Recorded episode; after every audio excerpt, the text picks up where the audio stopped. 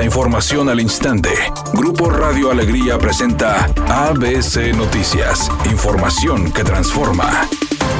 ¿Qué tal? Muy buenas tardes, esta es la información. Además del dolor de perder a un ser querido, los deudos de un fallecido enfrentan costos inflados hasta un 300% por las funerarias de la zona metropolitana de Nuevo León. Esta anomalía fue detectada por el registro civil, por lo cual las autoridades estatales optaron por prohibir a terceros realizar los trámites. El proceso que actualmente asciende a 900 pesos, en algunos casos lo elevaban hasta 4.500 pesos, cobrados por las funerarias con el justificante de gestoría. El trámite se hace en pabellón ciudadano y ya no en las oficialías del registro civil. En el proceso, el familiar designado requiere presentar el certificado de defunción, el cual lo otorga un médico. Con este documento puede iniciar los trámites para los servicios funerarios y después de concluir, debe acudir a las oficinas del registro civil ubicadas en el interior del pabellón ciudadano para recibir el acta de defunción.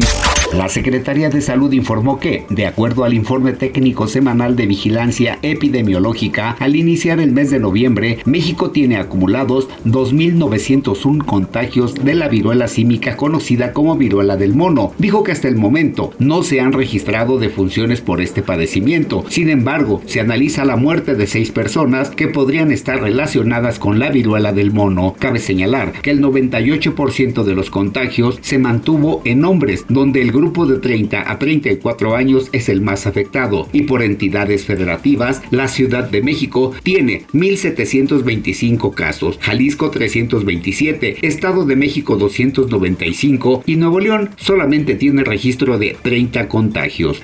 Editorial ABC con Eduardo Garza. Al diputado local del PAN, Jesús Gómez, lo están investigando por una presunta agresión a una mujer, a quien dicen golpeó hasta mandarla al hospital. El gobernador Samuel García le pidió a Graciela Buchanan, secretaria de las mujeres, que investigue. La funcionaria ya abrió una investigación de oficio. Así están las cosas en blanco y negro. Un diputado del PAN acusado de golpeador de mujeres y ahora investigado. No hay que agregar nada más, solo que la investigación oficial va a continuar.